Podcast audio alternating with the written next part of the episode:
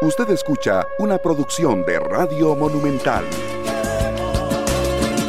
Buenos días, Costa Rica. Gracias por estar con nosotros. Muchas gracias por acompañarnos. Estamos listos ya para compartir información, para escuchar voces, para generar preguntas, para generar opiniones y para aportar con mejores criterios a la opinión pública nacional. De eso se trata, ¿verdad? Cada día y cada mañana. Bueno, hay cosas interesantes e importantes en este momento. Eh, aquí en Costa Rica nos preparamos o deberíamos estar preparados porque la temporada de ciclones en la región traerá 19 tormentas, 5 eh, más de lo normal, según pronostica el Instituto Meteorológico Nacional. Álvaro Ramos, presidente ejecutivo de la Caja, ayer se dirigió a la presidencia de la República, ahí habló con la prensa y reconoció efectos mayores del ciberataque. El presidente Chávez, por su parte, ahí mismo en la presidencia de la República, a la salida del eh, Consejo de Gobierno, ordenó investigar la Dirección de Tecnologías de la Caja, de la Caja Costarricense del Seguro Social y sancionar si se descubre negligencia.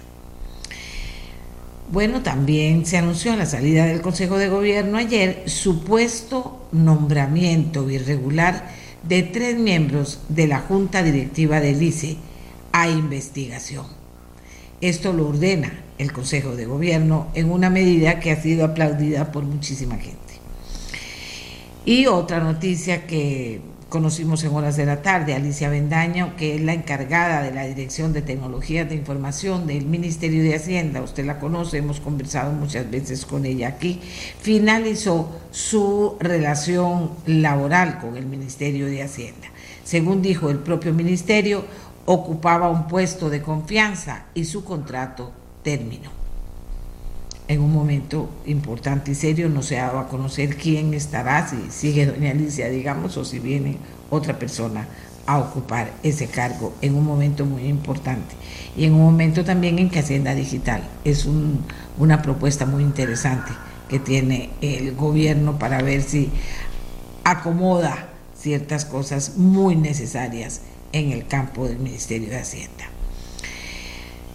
Y no podía faltar, Costa Rica está investigando el primer caso sospechoso de la viruela de mono. Se trata de una turista noruega.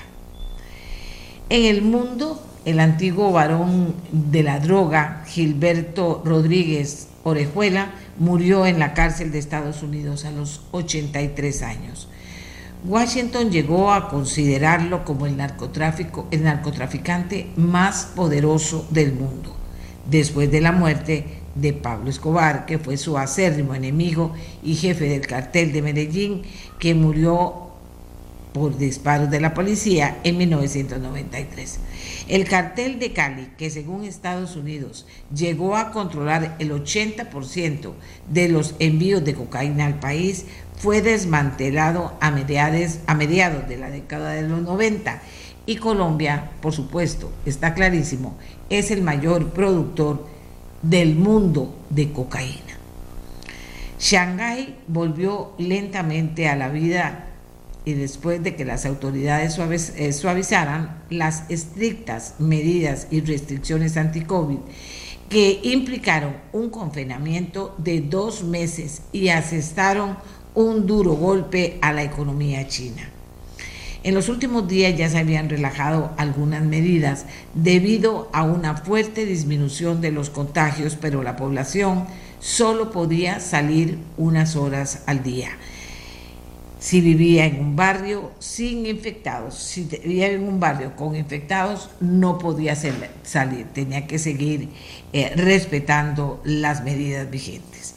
Bueno, finalmente ayer por la mañana los habitantes pudieron volver a las oficinas escaneando unos códigos QR para demostrar que no tenían COVID.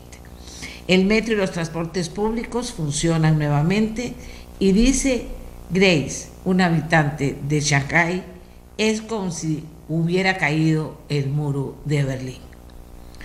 Un nuevo tiroteo en los Estados Unidos, heridos y muertes en una clínica médica en Tulsa, Oklahoma. El autor de los disparos murió abatido por la policía. ¿Qué tenemos para el programa y qué preocupaciones tenemos también? Una de las preocupaciones que tenemos es que la agenda del Ejecutivo no esté lista a tiempo y que eso repercute en la Asamblea Legislativa y en los tiempos que le estamos pagando a los diputados para que puedan trabajar. Y también llama la atención de por qué está pasando esto. Eh, doña Natalia Díaz, ministra de la Presidencia, quien es, supongo, si tenemos que hablar de responsables, sería la responsable fundamental de no, de no haber logrado que esto esté en tiempos, pues no ha dado una explicación coherente y la gente se pregunta qué fue lo que pasó, porque también hemos escuchado a los diputados con muchas ganas de trabajar. Y hay procedimientos en la Asamblea que si no están las cosas a la hora y en el momento en que tienen que estar, pues entonces se atrasan las cosas y a veces más tiempo de la cuenta. Así funciona. Y así es como debe hacerse mientras así funcione. Y entonces resulta que eso es algo que está ahí dando vueltas y lo planteo como una preocupación que está dando vueltas y que debería por lo menos tener una explicación seria. Hoy, bueno, repasemos qué pasó ayer en la presidencia cuando los periodistas llegaron para una conferencia de prensa con el presidente ejecutivo de la Caja Costarricense del Seguro Social a la salida del, del Consejo de Gobierno y eh, se hicieron muchas preguntas, pero una que fue quizás de las más importantes que había que hacer, sin duda alguna, tenía que ver con cuándo se van a restaurar los sistemas afectados por hackeo en la Caja Costarricense del Seguro Social. El presidente ejecutivo de la Caja, Álvaro Ramos, admitió en esta conferencia de prensa que la afectación es mayor a la proyectada inicialmente. Tenemos más novedades el día de hoy. Y quería ver si es posible, me pudiera obsequiar una. Nuestro último registro es que hubo alrededor de 800 servidores afectados. También tenemos alrededor de 9.000 terminales de usuario afectadas. Entonces, por lo tanto, la magnitud del daño es bastante mayor a lo que les comuniqué ayer. Entonces, reparar estos accesos a los sistemas toma bastante más días de lo que se indicó inicialmente también. Yo sí les podría adelantar que no se ve posible restaurarlos esta semana. Preferiría no adelantar cuanto más, pero esta semana no va a ser. Em, y tendremos que continuar con las medidas de contingencia. Yo quiero reiterar a la población, sigan asistiendo a las citas que tenían. ¿Qué hace el presidente? El presidente ejecutivo de la caja es importante, no, porque no es una situación para que la población se enoje, es una población para ver cómo ayudamos a que no triunfen todos estos eh, tipejos, todos estos criminales que están haciendo estas cosas y en afectación de, de, por ejemplo, en este caso, de sistemas importantísimos para la salud de nuestro país. Eh, ¿Qué pasa? Hay que usar el papel. ¿Qué pasa? Seguro hay que retrasarse un poquito más. ¿Qué pasa? Que usted no haga que triunfen esos criminales, que vaya, atienda sus citas y que en la caja, por supuesto, esté la respuesta del personal. Trabajando más seguro, ¿verdad? La milla extra que se necesita en estos momentos, la camiseta puesta que se necesita en estos momentos para poder, para poder atender a la población. Bueno, y eh, decía que estaban en Consejo de Gobierno ayer, eh, luego de la conferencia de prensa. El presidente Rodrigo Chávez dijo que la revisión del inventario de vacunas con las que cuenta el país se vio frenada debido al hackeo que sufre la Caja Costarricense del Seguro Social, ¿verdad? Que es pues una consecuencia muy seria y muy preocupante. Don Rodrigo indicó que han estado revisando los contratos, que es otra situación que están haciendo con el tema de la Caja Costarricense del Seguro Social, pero que hasta ahora no han encontrado anomalías, así lo dijo. Nos reunimos, ¿cuándo fue, don Álvaro, la reunión sobre las vacunas? ¿Cuándo fue? El lunes gastamos bastante tiempo, la ministra de Salud, eh, el presidente ejecutivo de la Caja, eh, entre otros, y su servidor eh, estudiando ese problema. Estamos haciendo un inventario de las vacunas. Lamentablemente, la caja es la que tiene la información sobre las vacunas, las fechas de vencimiento, la fecha de ingreso de los lotes, pero incidentalmente o por coincidencia, el martes en la madrugada hubo el ataque, después de que tomamos la decisión el lunes en la noche. Así es que estamos un poquillo atrasados en eso por las razones del ciberataque. Sobre los contratos, hasta ahora no hemos encontrado algo eh, que eh, sea irregular.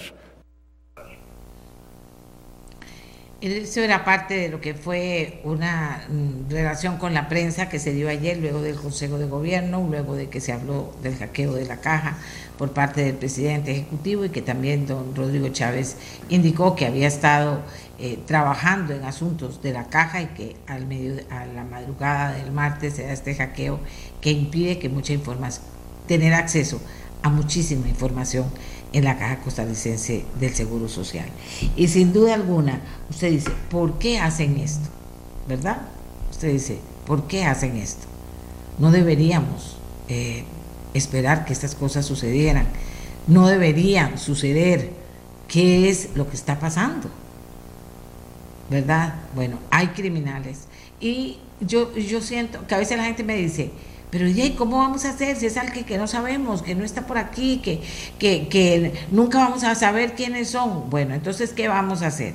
Estar blindados de la mejor manera, no ser negligentes, que es algo de lo que el presidente Rodrigo Chávez hizo hincapié, averiguar que si estábamos preparados o no en la caja para este tipo de cosas.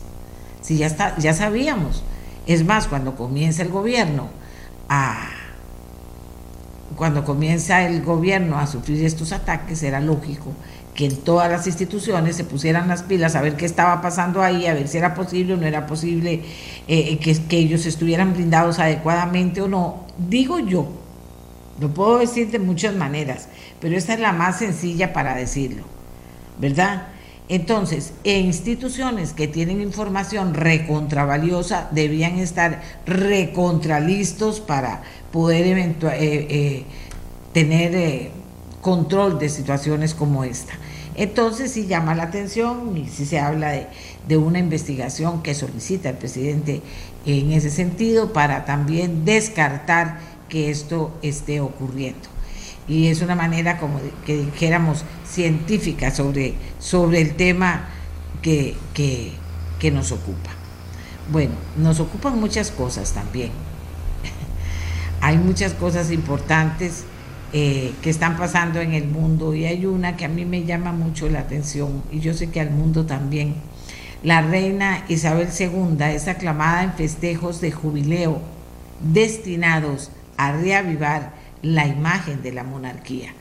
La monarquía cumple 70 años de reinado. ¿Será posible en este momento del siglo XX festejar y reanimar y reavivar una monarquía en el mundo, bueno, la reina a su edad, que no son pocos años, está tratando de hacerlo en este jubileo. Fue aclamada, decimos, por una inmensa multitud reunida en Londres para su jubileo de platino. Las grandes celebraciones por sus 70 años de reinado, destinados, como decíamos, a, apoyar la imagen de la monarquía británica en tiempos muy difíciles. Vestida con abrigo y sombrero azul, la monarca apareció en el balcón del Palacio de Buckingham, sonriente y de pie, junto a su primo, el duque de Kent, coronel de la Guardia Escocesa, mientras 1.500 soldados con bandas musicales y cientos de caballos marchaban en el tradicional desfile del estandarte algo digno de ver, usted podrá, podrá verlo. Ahí tendremos imágenes en ameliarrueda.com. Organizado anualmente desde hace 250 años para conmemorar el cumpleaños oficial del monarca británico, pero cancelado en el 2020 y en el 2021 debido a la pandemia, este año coincidió con el inicio de los cuatro días de festejos por las siete décadas pasadas en el trono por Isabel II, coronada cuando solo tenía 25 años de edad y ahora afectada por crecientes problemas de movilidad. Espero que en los próximos días sean una oportunidad para reflexionar sobre todo lo que se ha logrado durante los últimos 70 años mientras miramos el futuro con confianza y entusiasmo, afirmó la reina en un mensaje divulgado antes de unas celebraciones que llegan, que no puede dejarse de lado, tras varios escándalos en la familia real y con, la, con el hecho de que la salud de la reina se ha deteriorado. Cientos de miles de personas se agolparon, como les contaba, en los alrededores del Palacio de Buckingham, acordonados por barreras metálicas y vigilados por policías con sus característicos cascos abombados. Las banderas británicas presentes entre los curiosos tres amigos mexicanos, dice la información que nos llega desde la agencia France Press de noticias, residentes en Londres desde año y medio, no salían de su asombro. A esta reina o la odian o la quieren, pero al final es un símbolo que une a la sociedad, dijo una de ellas, Ana Ruiz, licenciada en medicina de 27 años, considerando que serán probablemente la última celebración de Isabel II. Bueno, esto es parte de lo que está pasando en el mundo y a lo que se le estará dando mucha información. Eh, aquí tenemos gente opinando, siempre viene gente a opinar. Eh, también tenemos una primicia de ameliarueda.com que compartir con ustedes. Eh, vamos a ver, rebaja de combustibles por nueva metodología ocurrirá después del 10 de julio, informa la ADC. El proceso empieza con audiencia y la entidad podría tardar hasta un mes en resolver. La entidad podría tardar hasta un mes en resolver.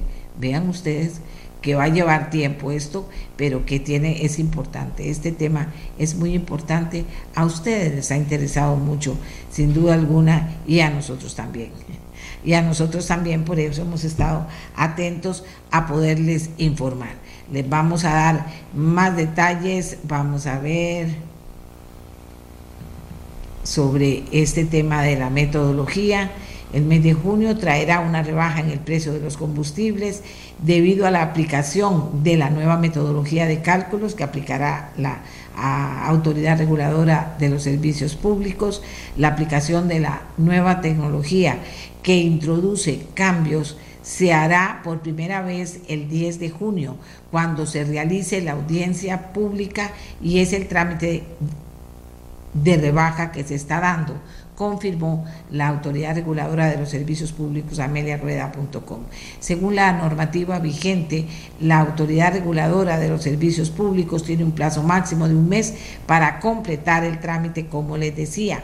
Entre los cambios más importantes en la nueva fórmula de cálculo se encuentran el dejar de utilizar estimaciones y precios de referencia internacional, implementando los costos de adquisición. Esto lo hemos repetido muchísimas veces, pero es importante que cada vez más costarricenses manejen cuál va a ser el sistema para saber finalmente cuánto van a cobrar por los combustibles, pero qué se ha quitado, qué se ha puesto, si es efectivo o no es efectivo, porque se eliminó la doble contabilización de costos, excluyendo componentes del margen de operación de recope. Y también, y eso es importante, que estaban dentro de la adquisición del producto. También se incorporó un factor de eficiencia en el cual la ARECEP fiscaliza la gestión de los recursos productivos de Recope con la finalidad de transferir las ganancias que se obtengan a los usuarios finales. Esos somos nosotros. El rezago tarifario será mínimo, por lo que habrá nuevas, eh, habrá menos volatilidad en el precio de los hidrocarburos, dijeron los voceros de la Autoridad Reguladora de los Servicios Públicos a mediarueda.com. Así que quedará por esperar el monto de la rebaja en los combustibles una vez aplicada la metodología y con la eliminación del decreto 39.437 que subsidia el asfalto. Así que amigos y amigas, ahora sí hacemos nuestra primera pausa y entramos en materia con los temas que tenemos para ustedes hoy. Hoy vamos a hablar de un tema del que hemos hablado mucho y, seguramente seguiremos hablando mucho, que tiene que ver con los medicamentos. Un estudio que hace la Universidad Nacional eh, y que compara los costos de las medicinas en Costa Rica con los costos de la medicina en El Salvador, de las medicinas. Es importante oírlo y escuchar al investigador a ver cómo logró esta, esta hacer esta afirmación, encontrar este resultado y también qué se puede hacer aquí en Costa Rica para que esa historia cambie. ¿Por qué tenemos el tema del el monto? Que uno dice, pero ¿cómo puede ser? O sea, si le preguntaran a la gente, y no estoy hablando de gente adinerada, estoy hablando de gente que quiere tener los mejores medicamentos, que, el doctor le envía medicamentos que no son los que da la caja y que entonces pues su familia quiere poder comprarle las medicinas para que pueda estar con los mejores medicamentos que haya. Eh, eh, esa gente gana, eh, gasta miles, en algunas oportunidades más de 200 o 300 mil colones por mes. Imagínense ustedes de lo que les estoy hablando. Bueno, entonces eso lo vamos a tocar y también vamos a aprovechar para conversar con el embajador de la República de China y con el expresidente de Costa Rica, Oscar Arias Sánchez, sobre cómo valoran estos 15 años cumplidos del establecimiento de relaciones entre China y Costa Rica. Ese será parte del programa de hoy además de lo que le hemos presentado hasta hoy. Así que hacemos una pausa y volvemos para hablar de precio de los medicamentos. ¿De acuerdo? Ya regresamos.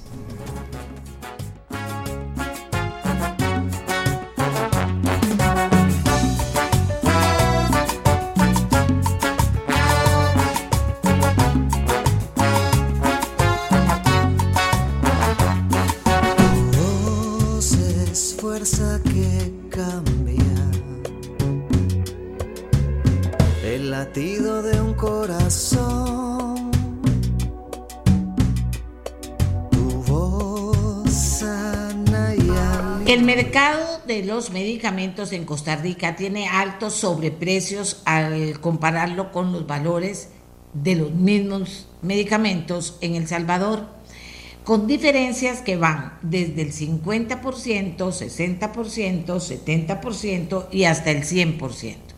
Así lo revela un estudio realizado por Leiner Vargas, quien es investigador del área de regulación y políticas públicas del Centro Internacional de Política Económica para el Desarrollo Sostenible de la Universidad Nacional, junto con Justin Cuendis, estudiante de Economía de la Universidad Nacional. El estudio concluye cosas muy interesantes, muy importantes sobre qué se puede hacer, pero nos pone de manifiesto los números también. Y entonces la pregunta es, ¿por qué está ocurriendo esto?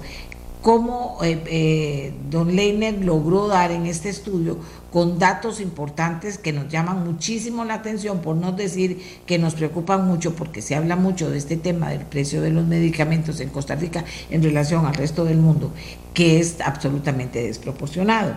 Don Leiner está con nosotros. Muy buenos días. Adelante. Vamos a ver.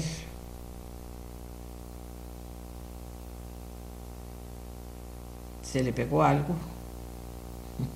Se le pegó algo. Vamos a ver.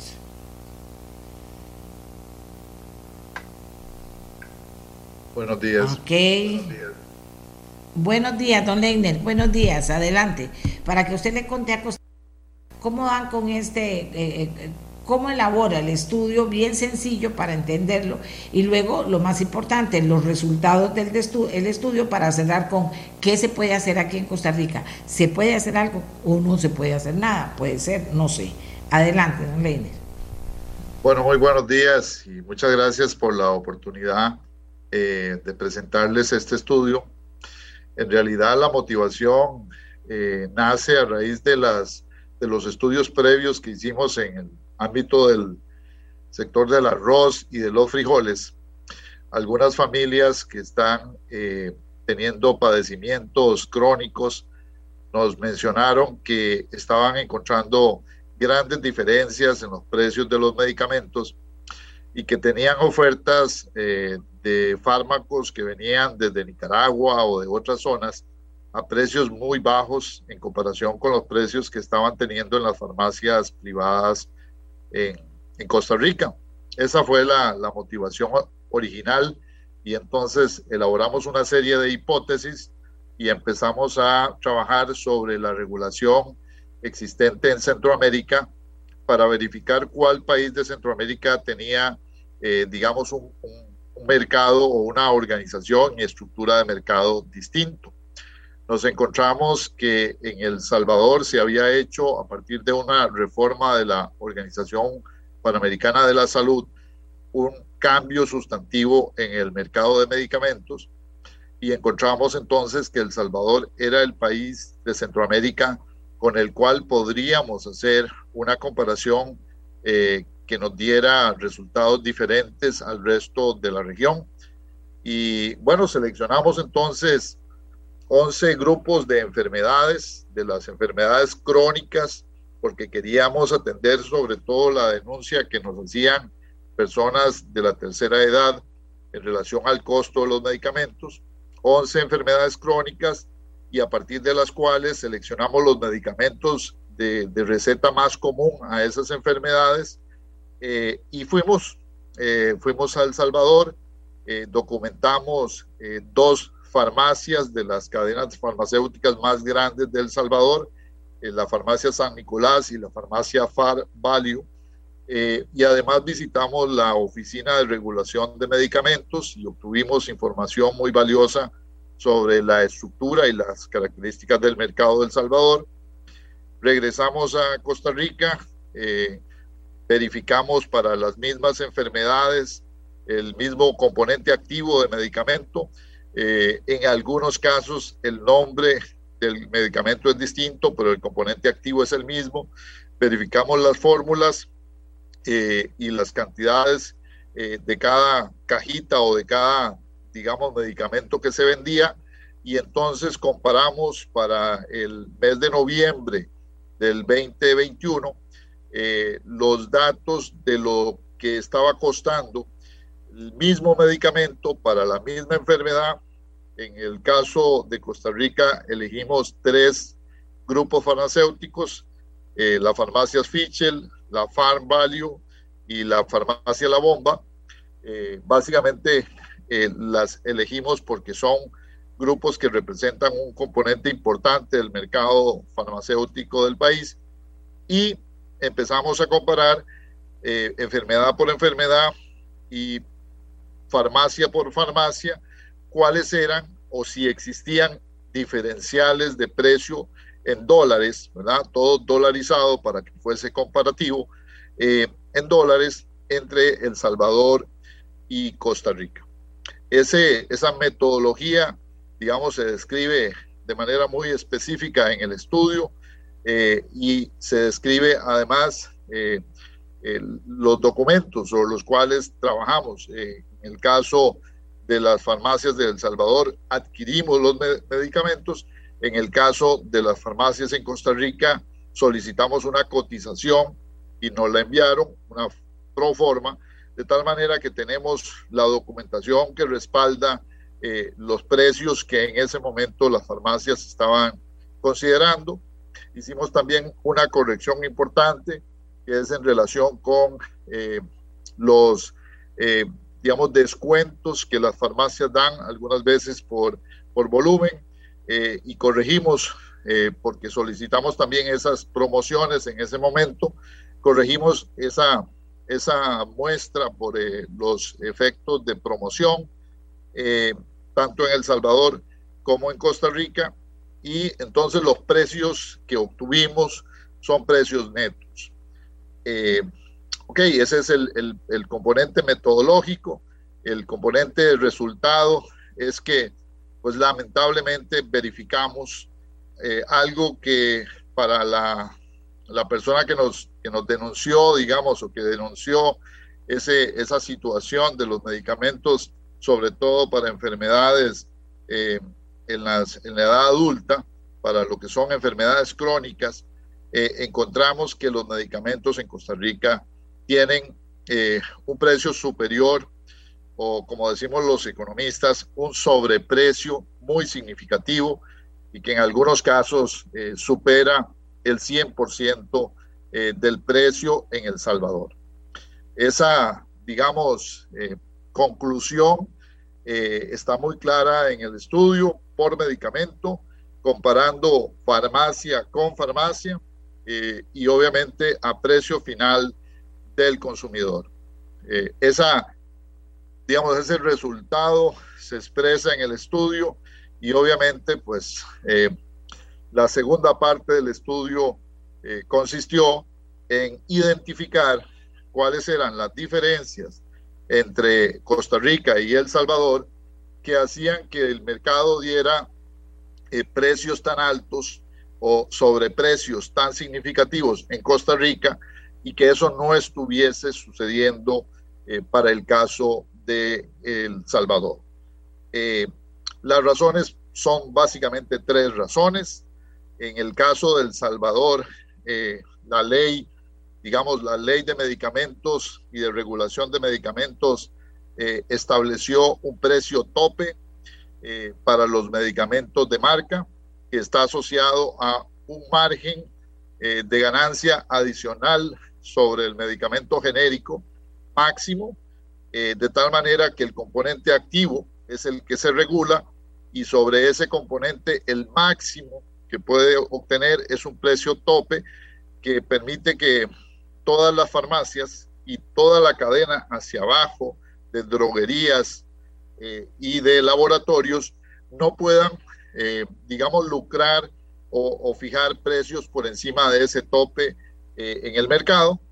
Pero además, en el caso de El Salvador, la ley y la Oficina Regulatoria de Medicamentos estableció una regulación que a mí en lo personal me parece muy interesante, es que tienen una aplicación celular donde se carga en tiempo real el precio de todos los medicamentos de absolutamente todas las farmacias salvadoreñas, de tal manera que el consumidor tiene la opción de consultar en tiempo real para cualquier padecimiento y para el componente genérico que el doctor tiene que recetar en la, este, en la receta, tiene que poner el nombre genérico del medicamento. Eh, para cualquier medicamento genérico, puede consultar cuánto vale el genérico, cuánto vale el, el medicamento de marca, cuánto es el precio máximo regulado, de tal manera que puede ubicar el consumidor en tiempo real a qué distancia encuentra el medicamento más barato posible para la enfermedad o para la situación que tiene que atender.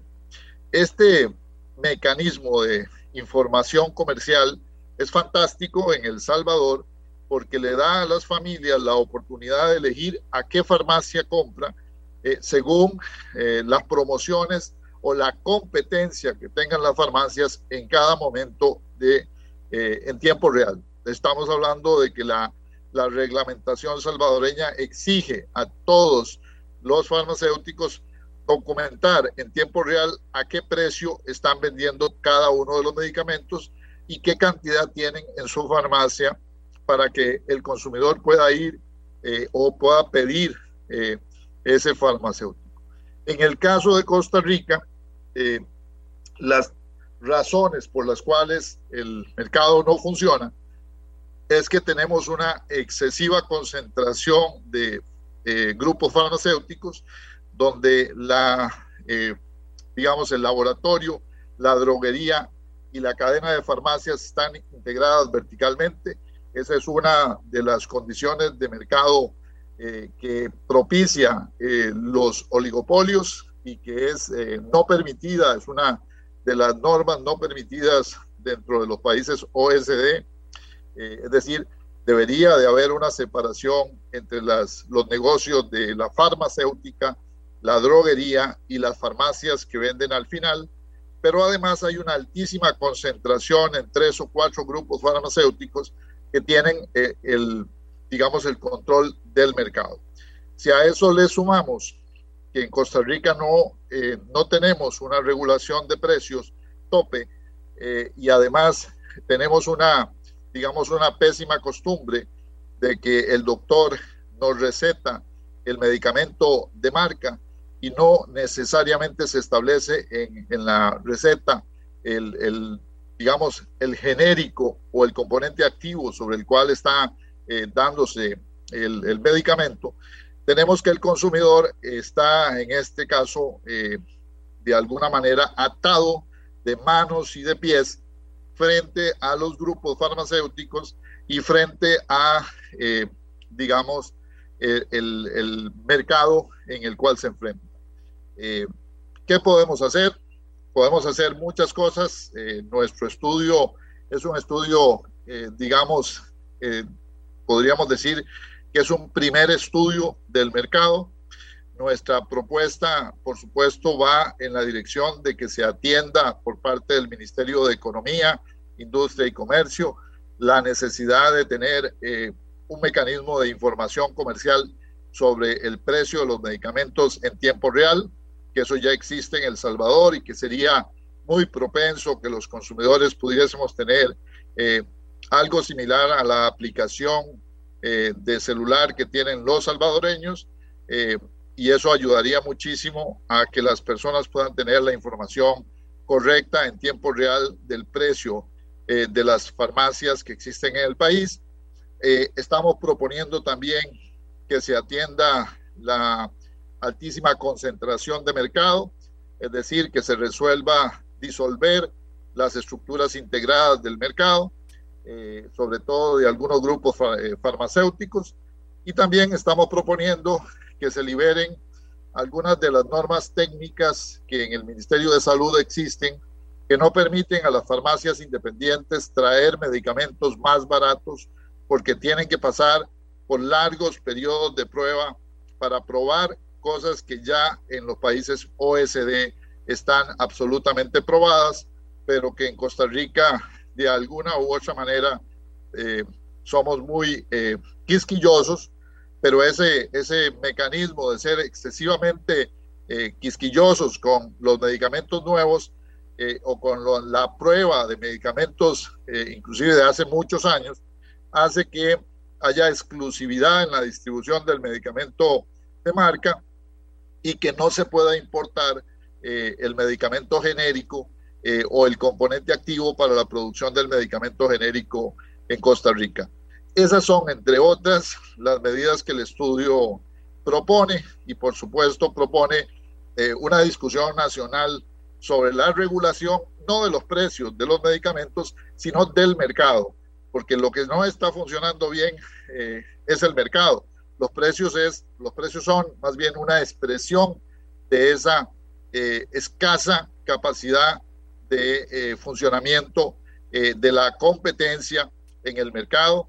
Nuestro estudio entonces plantearía la necesidad de fortalecer la competencia eh, y la información al consumidor y esto es tarea del Ministerio de Economía, de la Comisión de Defensa del Consumidor y Promoción de la Competencia y una tarea marginal de eh, la Dirección de Medicamentos del Ministerio de Salud que lamentablemente no está haciendo bien, creemos nosotros, eh, su tarea. Excelente don Leiner. Vea cómo tengo aquí el teléfono, todo el mundo hablando de eso.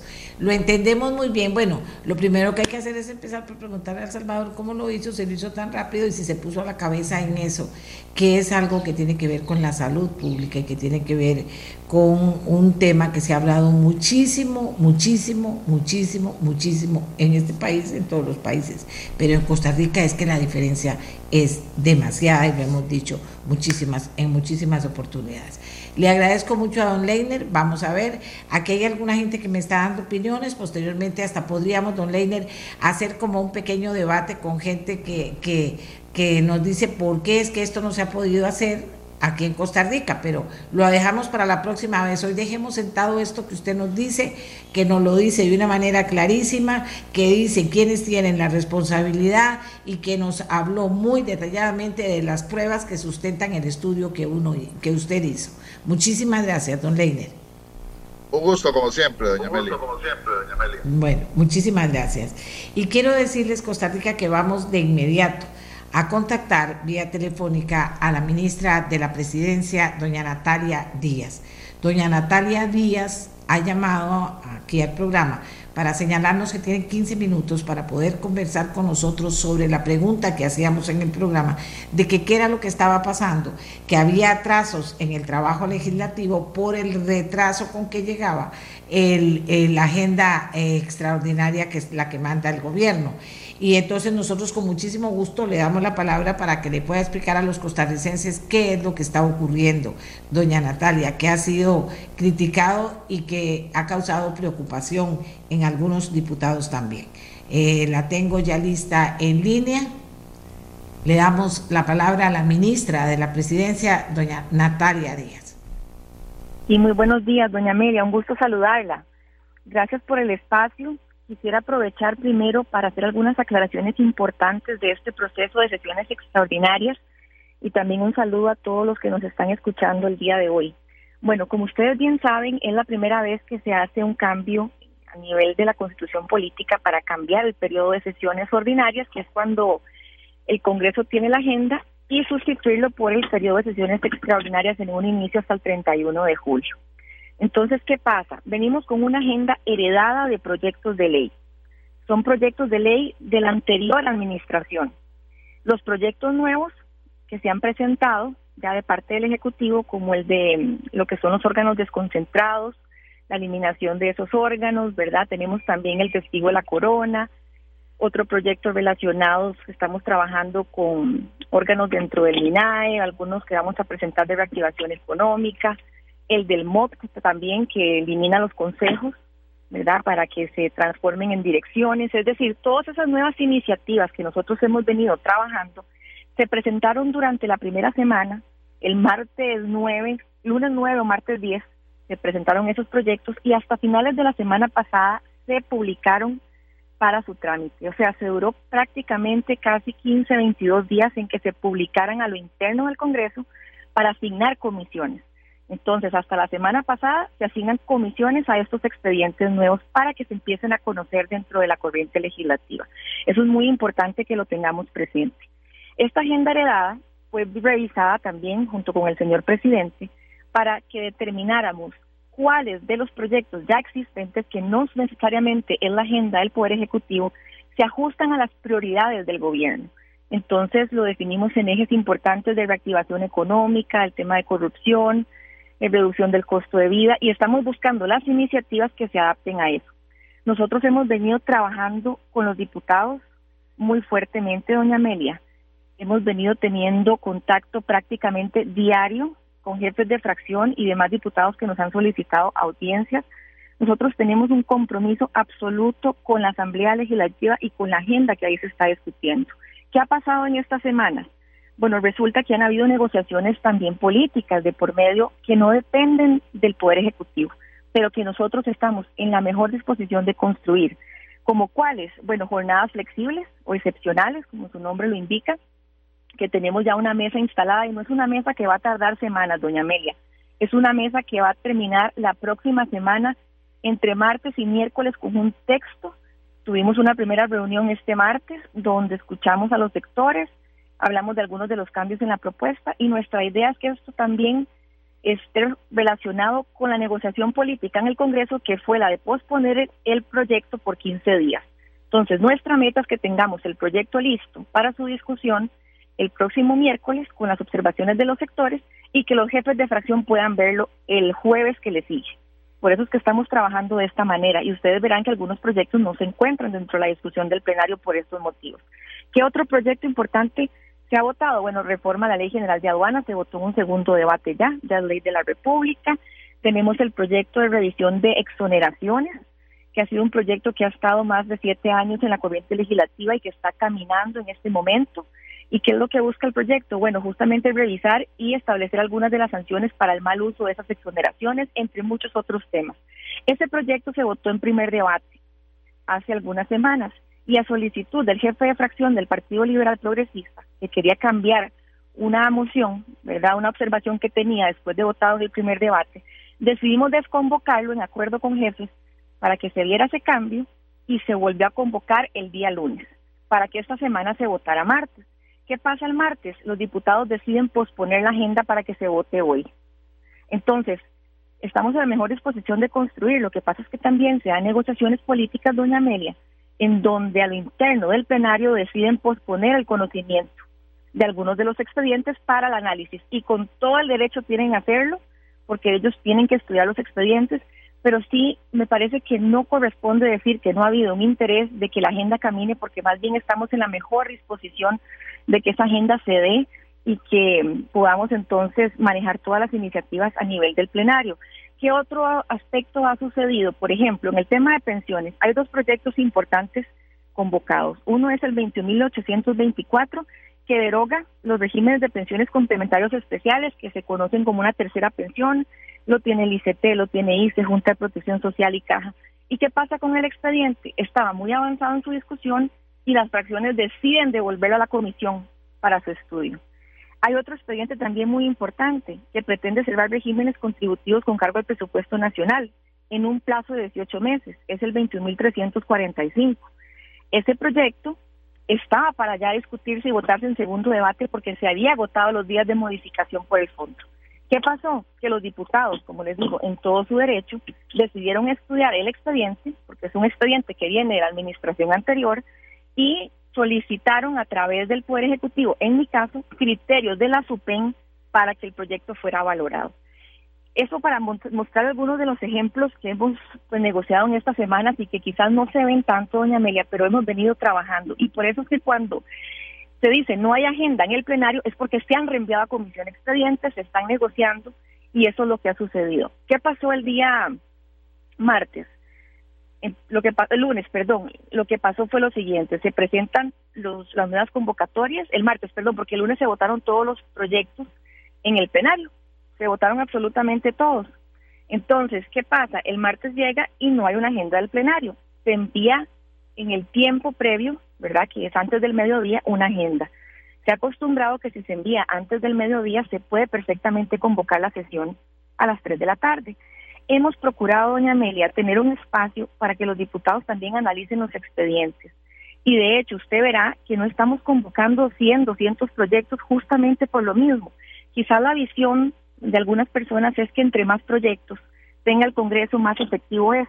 Y realmente eso no necesariamente es así. Recordemos que la Asamblea no es una fábrica para hacer leyes. Es un lugar donde se pueden mejorar las leyes en el país, inclusive derogar leyes que no tienen ningún sentido eso también es importante tenerlo presente. Hay muchas acciones que se pueden hacer desde el Congreso, pero hay otras más que también podemos hacer desde el Poder Ejecutivo y desde donde estamos trabajando todos los días.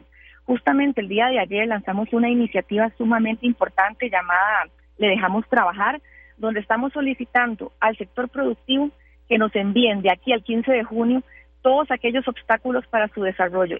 ¿A qué me refiero con esto? cambios en reglamentos que se requieran, que eso es potestad del Poder Ejecutivo entre el presidente y el ministro del BAMO. Podemos también, por ejemplo, hacer cambios a nivel de acciones administrativas, simplemente una instrucción del jerarca a alguien dentro del ministerio respectivo, porque nos hemos dado cuenta también que no todo se resuelve con leyes. Eso es muy importante dejarlo claro. Yo sé que la Asamblea Legislativa es muy importante, pero también en estos últimos años ha faltado voluntad para hacer cosas desde el Poder Ejecutivo y ahí, doña Mela, yo le garantizo que hemos venido trabajando fuertemente para lograr esos pequeños cambios. Es un proceso también de acomodo, yo lo decía en algún inicio, sobre todo en la primera semana, pero usted verá que yo soy una persona de construir. A mí no me interesa tener conflictos con los diputados, para nada. Ellos saben muy bien que yo lo que quiero es ser un instrumento para colaborar en lo que ellos lo tengan a bien para que trabajemos juntos por el país. Eso siempre se lo repito en las reuniones y yo creo que siempre ha habido el mejor interés de, trabajar en equipo. Yo quiero dejar eso muy claro porque las cosas que han sucedido no son como se pintan ha habido un acercamiento prácticamente desde el primer día. Usted puede consultarle a los jefes de fracción, doña Amelia, puede consultarle a muchos de los diputados y verá que no solamente estamos conversando de temas legislativos, hay proyectos de interés en muchos de los diputados que son del resorte del Ejecutivo y estamos aquí para apoyar también. Entonces yo pienso que el país está para trabajar unido, para que realmente podamos construir juntos y esa es mi actitud y más bien le agradezco este espacio, no quiero tampoco hablar más de la cuenta, pero sí me parecía muy importante aclararlo, doña Amelia, porque lo que menos quisiera es que se entienda que no ha habido un trabajo de parte del Ejecutivo para coordinar con el Congreso agradecer usted que nos haya llamado a pedirnos el espacio. Yo le he pedido una, algunas veces una entrevista con usted, pero yo le agradezco porque precisamente eso aclara un montón de, dudas o de preocupaciones que puedan surgir, que si uno escucha lo que usted nos está explicando, eso está caminando así, pues sin duda alguna eh, eso más bien tranquiliza de que hay muchas cosas importantes que están caminando. ¿Cuál es la expectativa suya y del Ministerio de la Presidencia en la próxima semana, en las próximas semanas, sobre todo este material que está puesto ahí. Y hasta dónde las negociaciones políticas puedan atrasar la cosa. Bueno, yo he sentido muy buena actitud de los diputados. Yo le digo, doña Amelia, que yo siento ganas de trabajar. De verdad, de parte de los jefes de fracción lo percibo así. Yo con ellos tengo mucho contacto y hemos venido semana a semana. Inclusive con don Rodrigo Arias, yo converso casi que una vez a la semana conversamos sobre la agenda, sobre las prioridades que ellos tienen, sobre lo que nosotros queremos impulsar. He hablado también con los jefes de fracción. Doña Pilar ha sido una persona que me ha brindado muchísimo apoyo al interno del Congreso. Trabajamos en equipo. Pienso yo que hacemos un excelente equipo. Y realmente ella pues también ha estado coordinando directamente en jefes de fracción todas estas negociaciones. Yo quiero resaltar eso yo soy ahorita un instrumento para que ella también pueda llevar a cabo todas esas negociaciones junto con los demás jefes de fracción, pero yo siento buena actitud. De hecho, el reenvío a comisión de muchos de los expedientes importantes que yo le acabo de comentar, entre muchos otros, ¿verdad?, que tal vez no son tan visibles porque se encuentran en comisión. Doña Amelia, ¿verdad? Recordemos que lo que es visible para la gente es lo que se discute dentro del plenario, pero hay mucho trabajo dentro de las comisiones y ahí hay expedientes que se están analizando. Entonces también están trabajando las comisiones sobre algunos expedientes y demás. Y yo pienso que de aquí al 31 de julio, muchas de estas iniciativas, y no todas, por lo menos estas principales que yo le he conversado, el interés es sacarlas.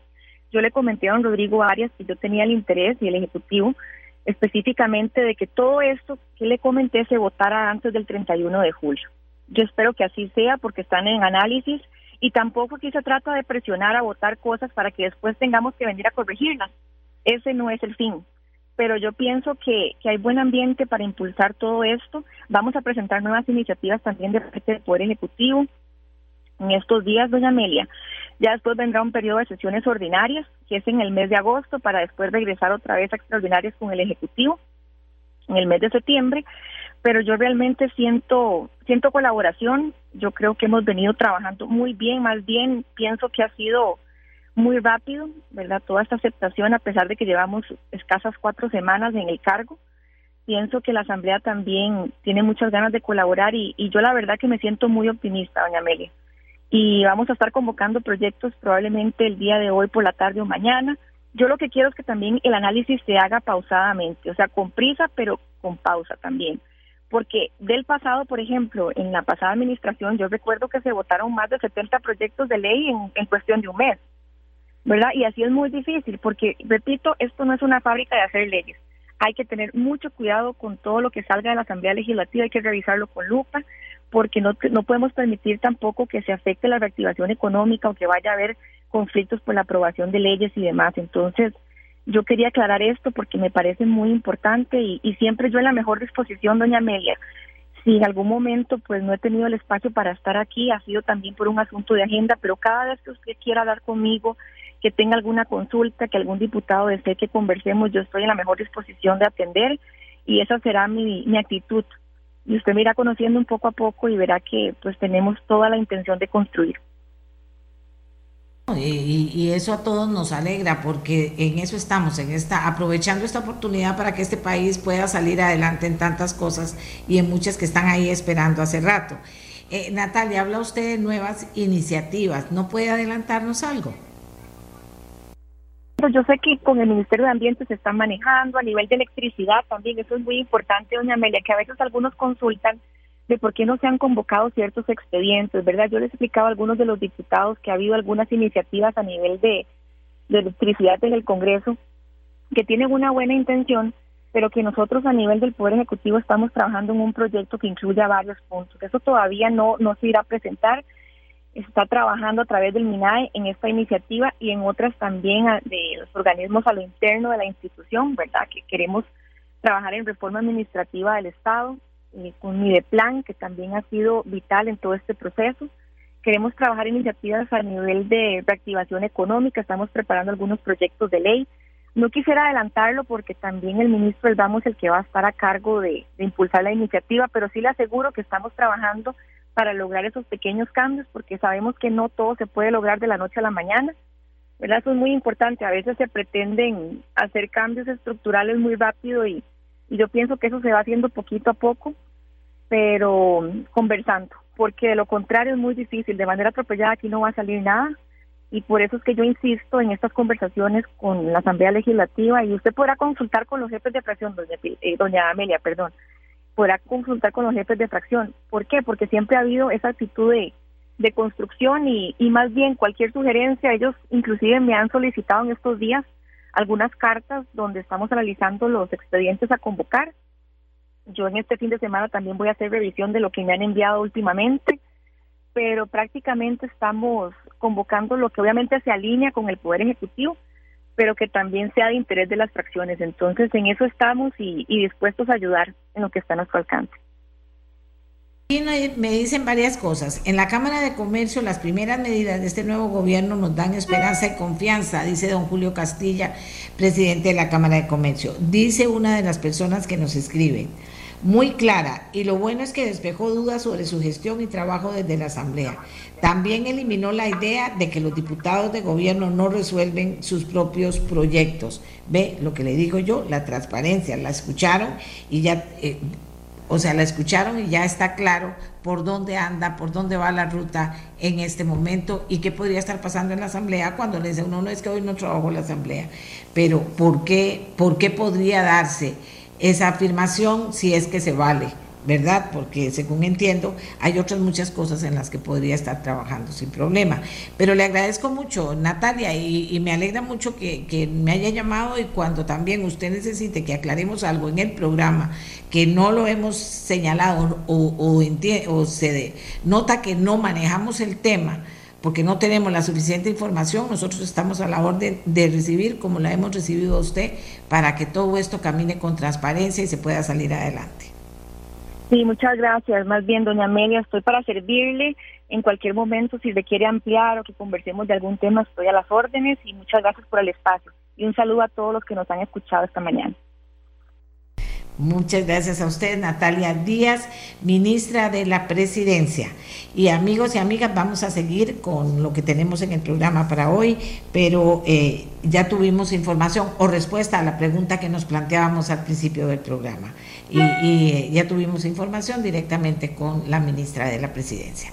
Ahora vamos a hacer una pausa y cuando regresemos, seguimos con estos temas. Aquí tengo muchos comentarios, fíjate que tengo muchos comentarios eh, que agradecemos, que agradecemos, porque eh, nosotros también hemos notado, solo para aclarar, que en los diferentes jefes de fracción, en la reunión que tenemos los lunes, los diferentes jefes de fracción nos sentimos como motivados, como con ganas de trabajar, de buscar entendimientos, de, que, de que salgan los proyectos adelante, eso lo sentimos. Y también la preocupación que presentaban y que aclaraban, que no quieren correr para no cometer errores como se cometieron en la, recientemente con el, el otro grupo de diputados que no quieren cometer errores, que, quieren que las cosas caminen, avancen, pero cuidadosamente. Y eso lo han señalado también los jefes de fracción, como lo señala eh, doña Natalia Díaz, ministra de la Presidencia.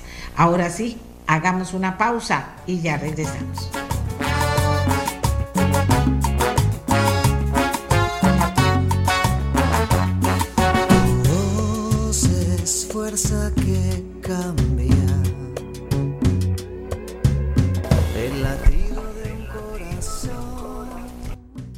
Y amigas, les decíamos ayer, primero de junio, que felicitábamos a, las autoridades eh, de China en Costa Rica porque ellos estaban celebrando el aniversario número 15 de que se establecieran relaciones entre China y Costa Rica.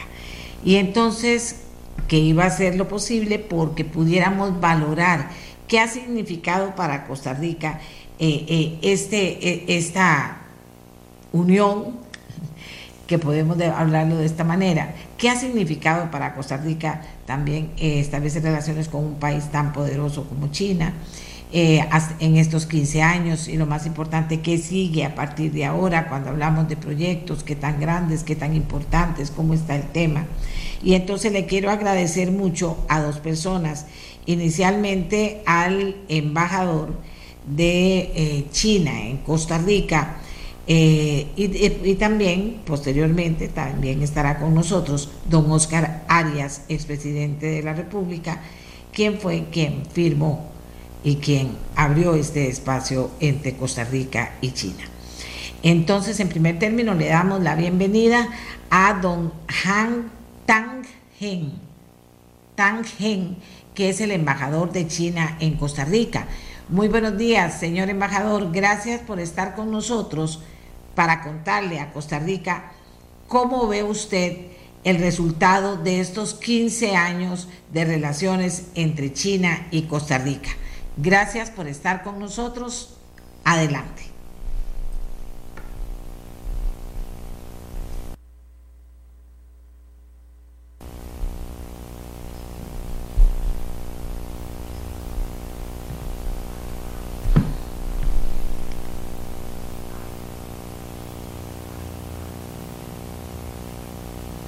Bueno, no sé si es que yo no tengo retorno.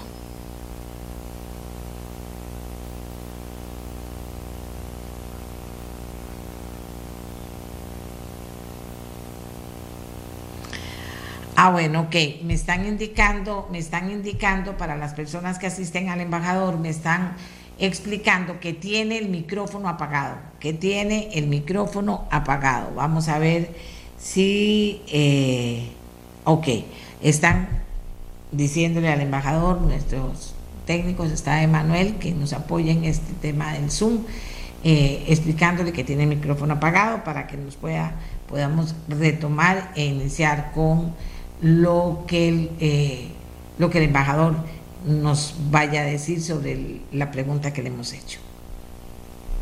Nada más me avisa.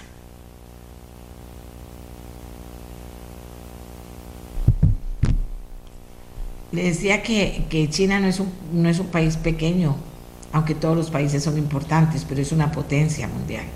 Y es una potencia que cada vez pues se, cimenta como, como, como las más cercanas a ser las más importantes del mundo.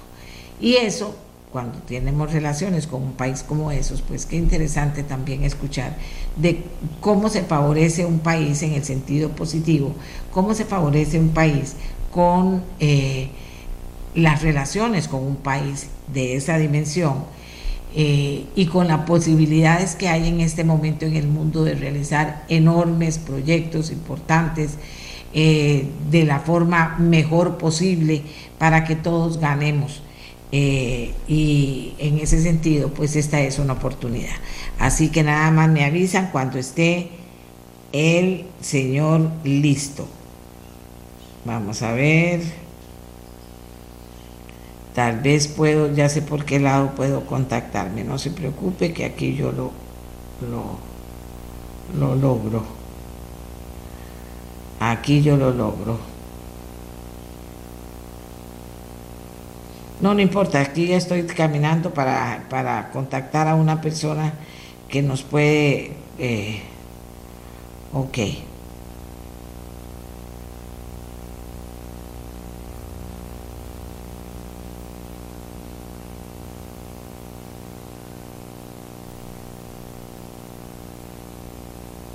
Ok.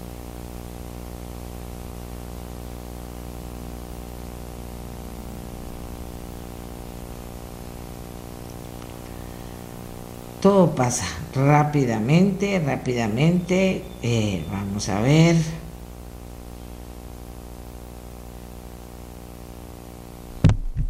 Nada más a la espera de que Miguel o no Miguel, es más bien Emanuel, eh, me puedan informar eh, en el momento en que lo tenemos listo al embajador Han Teng para que pueda conversar con nosotros. Vamos a ver.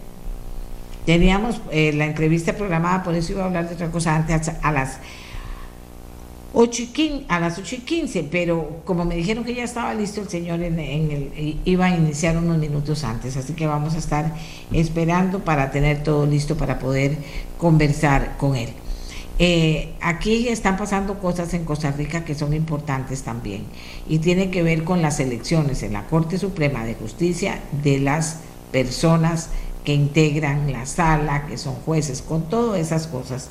Y finalmente también cuando hablamos de, la Asamblea Legislativa eligiendo magistrados. Es un tema que cada vez le interesa más a Costa Rica y ver los perfiles de las personas y ver, en el caso del tema de, eh, una de la sala cuarta, hay una enorme preocupación, pero no solo en las mujeres políticas, expresidentas, en las mujeres de Costa Rica porque hay una disparidad total en la sala cuarta donde solo hay una mujer eh, magistrada y resulta que los demás son hombres. Y hay que nombrar otro y se supone que no por, no por ser mujer, porque hay mujeres capaces y recapaces para ocupar el cargo, sino porque también hay que cumplir con una ley que es que la mujer esté presente en los diferentes eh, organismos de poder que hay en este país y en este caso no puede quedarse dando vueltas el tema porque están haciendo lo imposible porque sea un hombre y no que sea una mujer. Y repito, hay mujeres capacitadas, porque hay gente que dice, ¿por qué vamos a, poner a alguien si es una mujer? ¿Por qué vamos a poner a alguien si es una mujer? Solo porque es mujer, no, no, no, no, no, no, no me hagan cuentos. Ahí, ahí han puesto muchos que son solo por ser hombres y nosotros no decimos nada sí tenemos que comenzar a decir las mujeres y hablar con claridad. Ahí ponen muchos que no, que no están capacitados como quisiéramos frente a otros muy capacitados y entonces ponen a los que eh, eh, ponen a ese por qué. Por eso que les digo, es una cuestión de ir, de ir, eh, ayer lo hablábamos con Adriana, ¿verdad? De que hay que ir teniendo mucho cuidado con las integraciones de los magistrados en las salas diferentes, con la, con la elección de magistrados por parte de los diputados. Hay que tener cuidado porque ahí están los perfiles altísimos. Bueno, la elección de fiscal que viene ahora, general, los perfiles están ahí. La, la, eh, eh, la, ¿cómo, lo, cómo, ¿Cómo se mide en este país? La capacidad de, una persona de ese nivel y muchas veces no se mide como se debería.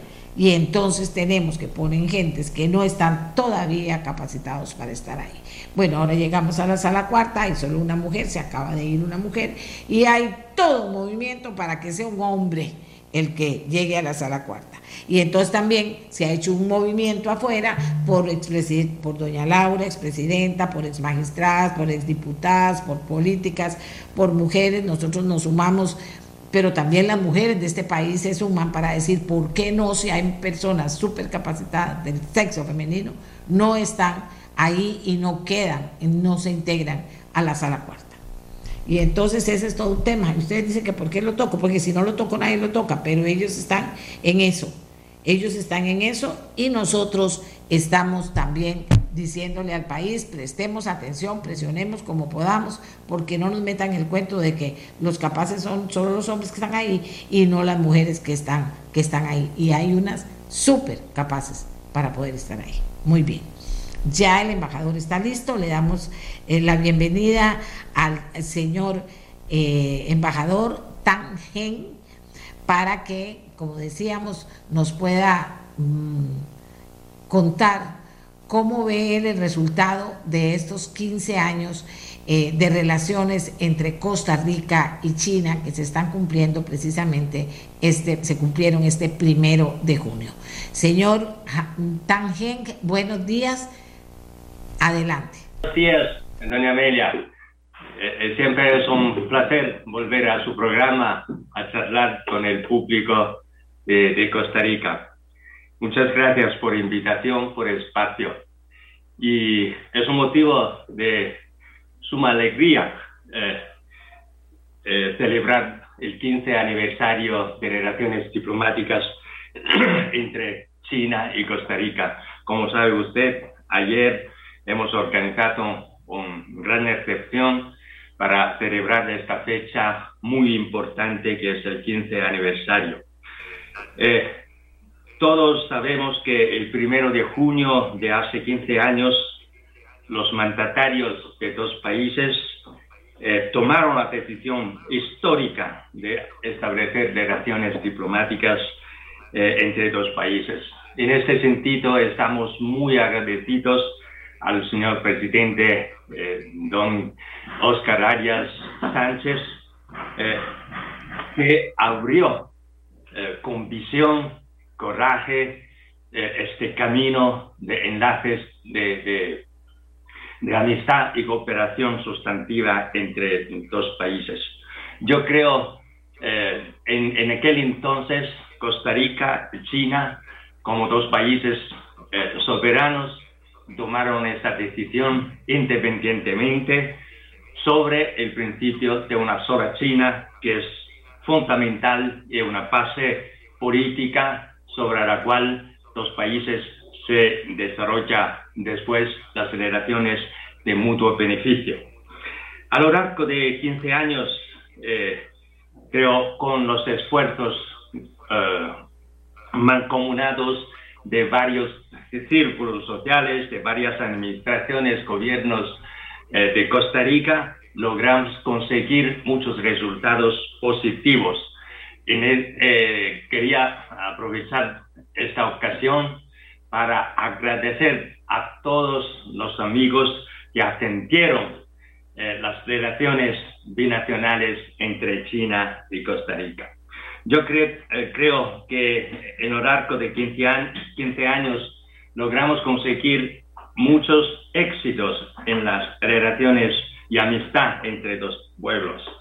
Por ejemplo, en el área política, los dirigentes de ambos países siempre mantuvieron una muy fluida comunicación mediante intercambio de visitas, de misivas, así como eh, durante la pandemia con videoconferencias y conversaciones telefónicas, eh, etc. Recientemente, eh, a través de un intercambio de cartas, el presidente Xi Jinping y el presidente Rodrigo Chávez Robles reafirmaron el compromiso de ambas partes de seguir trabajando juntos para elevar la asociación estratégica China-Costa Rica a una nueva eh, altura.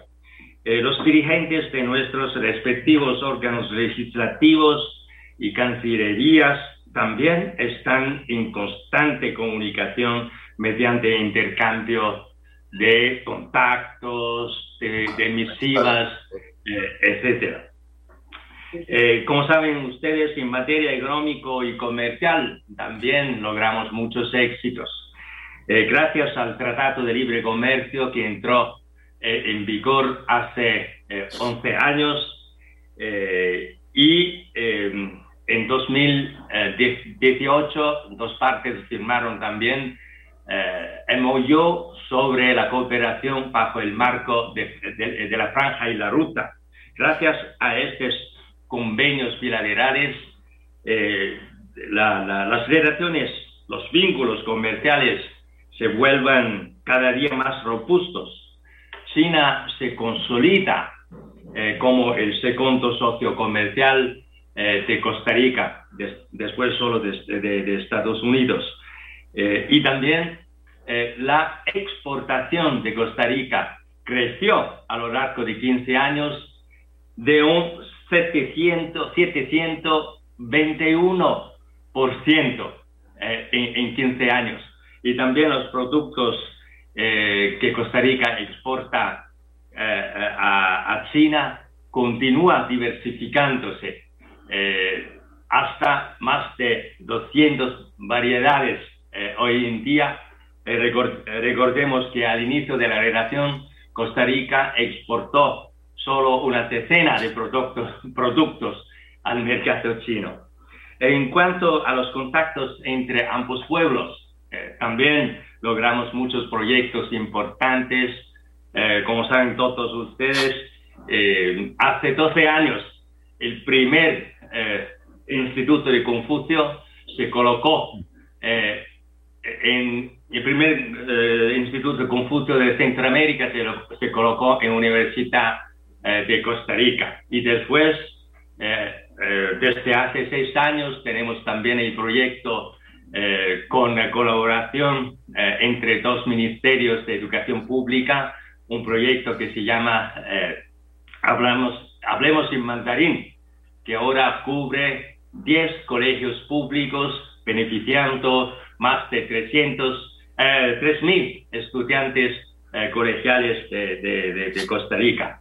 Y también recientemente para celebrar el 15 aniversario organizamos una serie de actividades eh, culturales, exposiciones, eh, mm, eh y, y, y, actividades culturales que seguramente están muy a favor de la eh, eh, profundización de entendimiento recíproco entre los pueblos.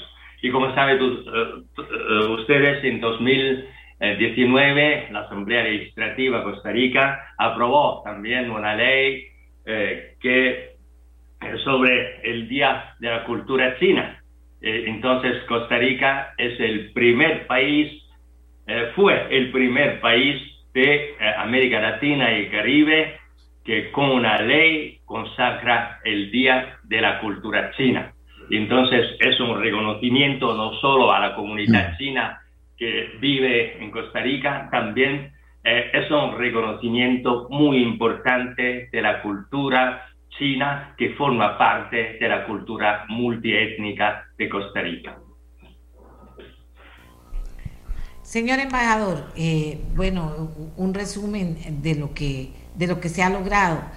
¿Cómo ve el futuro usted con proyectos importantes a la vuelta de la esquina, o sea, rápido? ¿Cómo, ve el futuro de estas relaciones en cuanto a, poder eh, llevar adelante proyectos que el país necesita importantes con el apoyo de China? Sí, e, e, este eh, también es el punto que estamos pensando, que estamos, eh, que estamos eh, dispuesto a colaborar con el nuevo gobierno de Costa Rica a profundizar eh, la cooperación en el futuro. Eh, como decía antes, nuestro presidente ya tuvo, un intercambio de, de, cartas de misivas con el nuevo presidente don Rodrigo Chávez, reiterando la disponibilidad del gobierno chino de colaborar con el nuevo gobierno de Costa Rica para fortalecer aún más eh, lazos de amistad y eh, cooperación eh, sustancial entre dos países. nosotros, yo personalmente como embajador, como el más alto representante de la República Popular de China, eh, estoy contactando varios eh, ministros eh, con los cuales tuvimos y tendremos que tener más colaboración para dar continuidad sobre el fase existente muy buena de cooperación para avanzar hacia el futuro. Yo creo que hay tres puntos que merece la pena tocar eh, en primer lugar, creo que debemos profundizar continuamente en mayor medida la confianza mutua eh, política. Eh, tanto la China como Costa Rica son dos países amantes de la paz y ambos gobiernos siempre mantienen una estrecha comunicación y coordinación en el plano internacional defendiendo conjuntamente la paz y la estabilidad mundial. Eh, el auténtico multilateralismo también que debemos defender y el orden internacional con ONU al centro y eh, sobre la base del derecho internacional.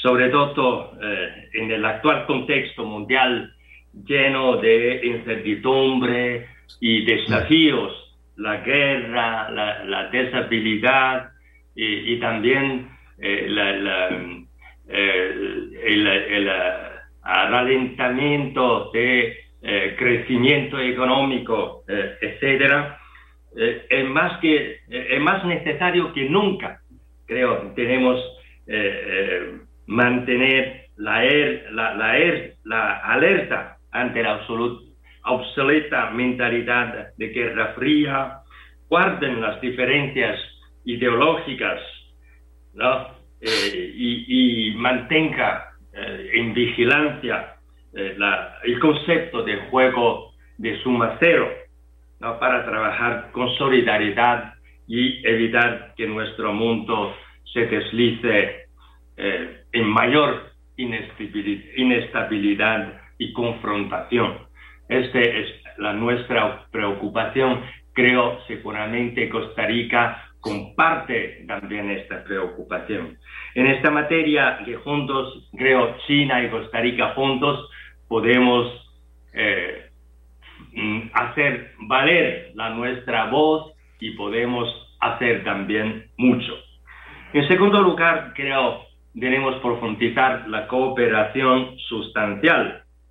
Eh, a raíz del establecimiento de relaciones diplomáticas entre dos países, China siempre ha respondido activamente a las propuestas de cooperación formuladas por las sucesivas gobiernos, eh, eh, administraciones costarricenses.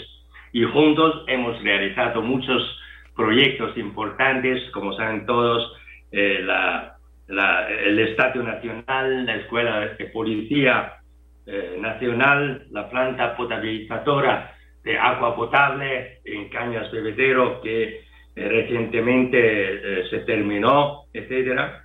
Y con miras al futuro, China sigue en disposición eh, de explotar y apoyar eh, con, eh, con el nuevo gobierno de acuerdo con las necesidades de la parte costarricense que necesita y nuevos proyectos y áreas de cooperación vamos a explotar y, renovar la, nuestra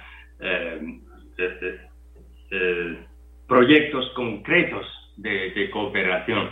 Ojalá podamos ampliar eh, continuamente eh, el volumen de intercambio comercial. Ojalá podamos atraer más inversión china en, Costa Rica, en el área. Eh, y creo tenemos un espacio muy grande y una perspectiva muy grande eh, de cooperación en las áreas eh, que, que, comprende, eh, que comprenden, por ejemplo, en materia de infraestructura, conservación medioambiental, transporte sostenible, energía limpia, economía verde, circular y también turismo. Creo que tenemos que explotar explorar eh, las posibilidades de cooperación en todos estos sectores. Eh, y también creo la parte eh, de China, tenemos también aprender mucho de, Costa Rica. por ejemplo, en, muchos sectores Costa Rica tiene sus ventajas, ¿no? entonces tenemos también hacer este aprendizaje mutuo eh, entre dos países. En tercer lugar, creo, debemos profundizar el intercambio de experiencias. Eh, China tiene mucho eh, que, ofrecer en temas como alivio de pobreza, el comercio electrónico, el transporte verde, la planificación urbana, eh, y, la robótica, la tecnología informática, etc. de la misma manera, China, como decía antes, puede aprender de Costa Rica en áreas como el sistema de parques nacionales, porque justo aprendiendo de Costa Rica del año pasado, China eh, inició a construir sus parques, inter, eh, eh, parques nacionales justo desde hace un año con la experiencia de, de, Costa Rica. Y también la conservación de biodiversidad es una de las características que tiene Costa Rica. Entonces, en muchos sectores tenemos que aprender de Costa Rica en el futuro a través de cursos y seminarios, conferencias y visitas mutuas, eh, creo podamos profundizar el intercambio de experiencia de gobernanza, de gobernación y buenas prácticas para lograr eh, el desarrollo común entre dos países. Gracias. No, muchas gracias, señor embajador. Se nos incorpora eh, don Oscar Arias Sánchez, es presidente de Costa Rica, tuvo la visión y la acción y finalmente se firmaron eh, las relaciones entre China y Costa Rica. ¿Cómo valora eh, don Oscar estos 15 años y sobre todo cómo valora estas relaciones a futuro? Buenos días y gracias por acompañarnos, don Oscar. Encantado, doña Amelia. Eh, bueno, tengo años de no participar en su programa, ¿verdad? Estoy bastante alejado de la vida política nacional, no así internacional, porque estoy en permanente contacto con medios extranjeros, pero por lo menos ya no tengo edad para involucrarme en la política nacional.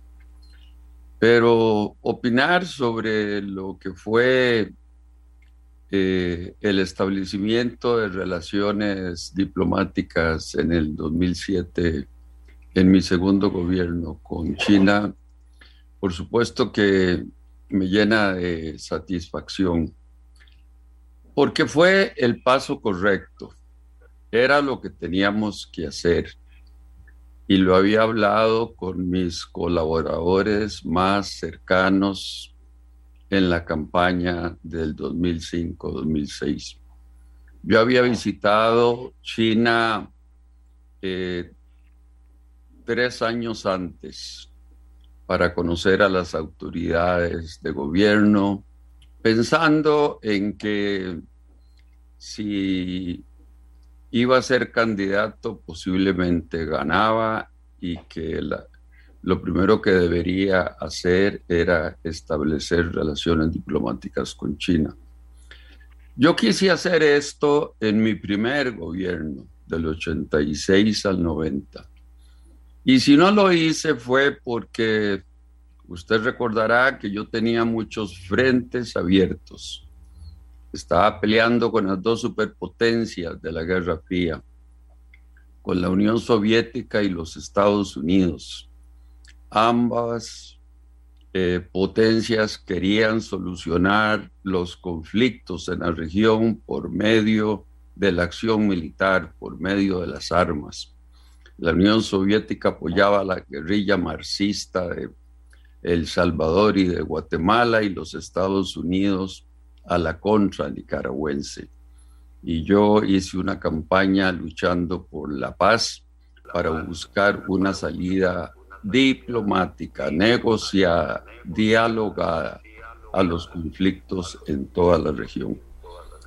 Y entonces eh, eso hizo que yo no tomara la decisión de, de, de establecer relaciones diplomáticas con China porque francamente tenía esos dos frentes abiertos y eso polarizó mucho a Costa Rica. En el segundo gobierno fue más fácil, era una decisión que, que estaba madura, había que hacerlo. China es la segunda potencia económica del mundo China es la segunda potencia militar del mundo. Eh, China desde el año 78 con Deng Xiaoping es el país que más desarrollo económico, social ha tenido, eh, no en el mundo, en la historia de la humanidad. Es decir, no ha habido un país más exitoso en sacar a gente de la pobreza como China desde el año 78. Leyendo, leyendo uno de los... Eh, el libro de, de, Henry Kissinger sobre China, hay algo que se me quedó grabado porque esta cifra ilustra, ilustra más que cualquier otra estadística. En el año 76, el año en que muere, en que muere Mao y muere Chong Il-lai, en el año 76 Estados Unidos eh, tenía un comercio con China de 336 billones de dólares era apenas un poquito menos que el que tenía Honduras. Yo me imagino que Honduras lo que le vendía a China eran bananos, porque no podía vender otra cosa. Pero 336 millones. Eh, era un comercio de Estados Unidos con China que era la décima parte de lo que comerciaba Estados Unidos con Taiwán. Si usted ve las cifras de hoy, es una cosa impresionante. China eh, en el campo del comercio eh, abarca al mundo entero. Y casualmente el éxito de China en exportar tantos bienes y tantos servicios eh, ha hecho que Estados Unidos, sobre todo en tiempos de Trump, establezca represalias en contra del comercio chino. Trump subió los aranceles, cosa que Biden ha mantenido. Trump prohibió ciertas exportaciones de productos de alta tecnología para China, cosa que Biden ha mantenido. Recientemente escuchamos eh, un discurso de Anthony Blinken, el secretario de Estado, muy, muy amenazador contra China, eh, recientemente Biden dijo que si China eh, utiliza la fuerza contra Taiwán, él va a responder con la fuerza, o sea, estaríamos ahí en presencia de la Tercera Guerra Mundial, posiblemente. Una Tercera Guerra Mundial que es inimaginable, que ahí nos morimos todos, solo sobrevivirán las cucarachas en este planeta. Así es que eso no puede suceder nunca, como no puede suceder eh, que ahora se utilicen en esta agresión de Rusia contra Ucrania armas nucleares como lo dejó ver Putin, porque se acaba la humanidad. Eh, entonces sí, eh, yo pienso que estos 15 años han sido sumamente importantes, hemos adquirido una mayor confianza mutua, eh, los dos países, hemos aprovechado eh, las ventajas que cada país ofrece. El embajador está hablando de que están copiando nuestros parques nacionales. Me parece muy lindo que podamos exportar esa maravilla que tenemos desde hace 50 años, que son nuestros parques nacionales, la biodiversidad. Y nosotros de China también tenemos estudiantes allá, tenemos un comercio que aumenta cada día. Nos faltan cosas, por ejemplo, no tenemos turistas chinos, pero eso es culpa nuestra, no es culpa de China. Yo creo que si abriéramos Costa Rica al turismo chino y no fuéramos tan exigentes con el tema de las visas y todo esto, tendríamos eh, una mayor visitación de de chinos en Costa Rica y eso nos ayudaría en la reactivación económica que tanto necesitamos. En el campo del comercio se puede estimular mucho más, en el campo de las inversiones también mucho más. Sería maravilloso que China nos ayudara más en la construcción de infraestructura. La verdad es que los trenes de China son los mejores del mundo. Nosotros que hemos venido hablando de un tranvía y trenes, eh, todo lo que es transporte público nos puede ayudar China muchísimo más. yo no dejo de soñar en la posibilidad, pero siempre es culpa nuestra que no la tengamos, de que China nos ayude a construir una zona económica especial como las que ellos tienen, ¿verdad? Eh, del lado de Caldera, del lado del Pacífico, para comerciar más con ellos. Y, y obviamente que tendríamos una inversión extranjera muy grande con una zona económica especial eh, eh, cerca del puerto de Caldera, porque ahí se está, establecerían empresas, industrias, eh, servicios que se pueden exportar a Estados Unidos desde Costa Rica, ahorrándose mucho dinero en transporte. O sea que las ventajas son enormes. A mí lo que, lo que me duele es pensar en que debería haber más cooperación entre China y Estados Unidos. Pero yo le digo a mis amigos y le hablo a Susan, mi esposa, eh, hay algo que une a los demócratas y a los republicanos y es pelear contra China. Estados Unidos es un país en busca de un enemigo. Durante la Guerra Fría fue el comunismo antes de la Guerra Fría, obviamente fue derrotar a Hitler. Después de que cuando se acabó el comunismo en 1991 vino el terrorismo. Ahora están armando hasta los dientes a Ucrania en lugar de estar buscando una negociación eh, para lograr un cese de fuego en Ucrania. La guerra de Ucrania, como todos sabemos, no solo está matando civiles ucranianos, sino que va a perjudicar al mundo entero, exportando inflación, exportando hambre. Va a haber una hambruna, dice el Economist, de 1.600 millones de seres humanos que no van a poder satisfacer sus necesidades alimentarias. Esto es totalmente inhumano. y a mí me gustaría ver a China eh, ejerciendo su poder, su influencia, buscando mediar en este conflicto. ¿Por qué no?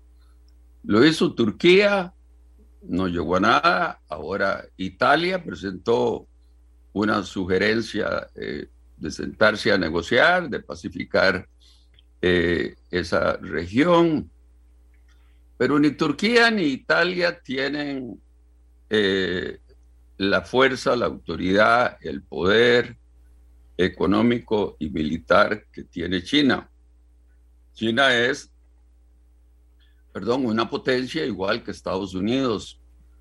Y Estados Unidos, la verdad es que está usando una política similar a la que usó en Centroamérica en mi primer gobierno. Usted recordará, doña Amelia, cuando yo decía, las superpotencias ponen las armas y los centroamericanos ponemos los muertos. Por eso hay que silenciar las armas. Eso es lo que hace Estados Unidos hoy. Acaba el Congreso de aprobar 40 mil millones de dólares, de los cuales Zelensky, el presidente ucraniano, no ve un dólar. Todo va para Lockheed Martin, va para Raytheon, va para Boeing, las constructoras de armas el complejo militar industrial, como lo llamó Eisenhower. Y eh, cuando se termine esta guerra, irá a haber un plan Marshall para Ucrania. Ayudarán los europeos y los norteamericanos a reconstruir todas esas ciudades que están en cenizas, como las vemos en la televisión. Yo francamente no estoy muy seguro.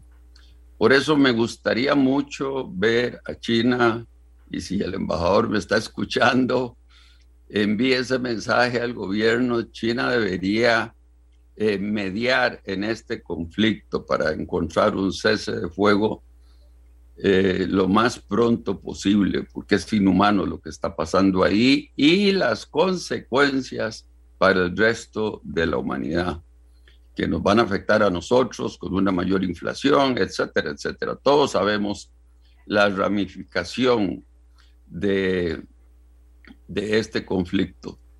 Y finalmente, de alegrarme como costarricense de que puse mi granito de arena estableciendo relaciones diplomáticas con el segundo socio comercial de Costa Rica, con un país que ya tenía muchos años de estar en el Consejo de Seguridad, un país que había reconocido, que había sido reconocido por casi todas las naciones del mundo y que era obviamente eh, un lunar en nuestra política exterior el no tener relaciones diplomáticas con China.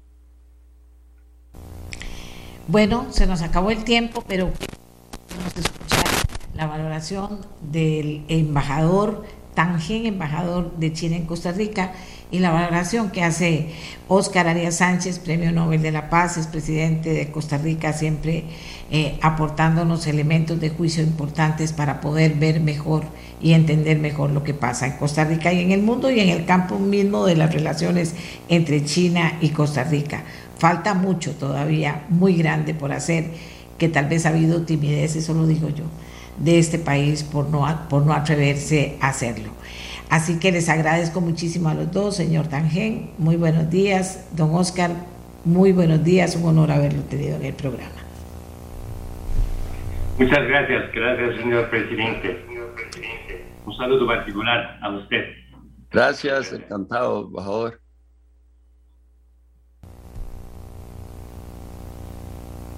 Y así termina este segmento de nuestra voz. Eh, vamos a hacer una pausa despidiendo al señor Tangen, despidiendo a don Oscar Arias y ya regresamos a despedir el programa. El latido de un corazón. Tu voz. Pues efectivamente hay preocupación, hay preocupación en el mundo, hay preocupación en el mundo. Aquí me están enviando una información. El presidente del banco JP Morgan Chase recomienda prepararse para un huracán económico. Y finalmente dice uno, ¿qué es esto de un huracán económico? Bueno, son las preocupaciones que asaltan al mundo. También hay preocupaciones en Costa Rica. Y que nosotros todos tengamos la preocupación de poder salir adelante de lo que viene.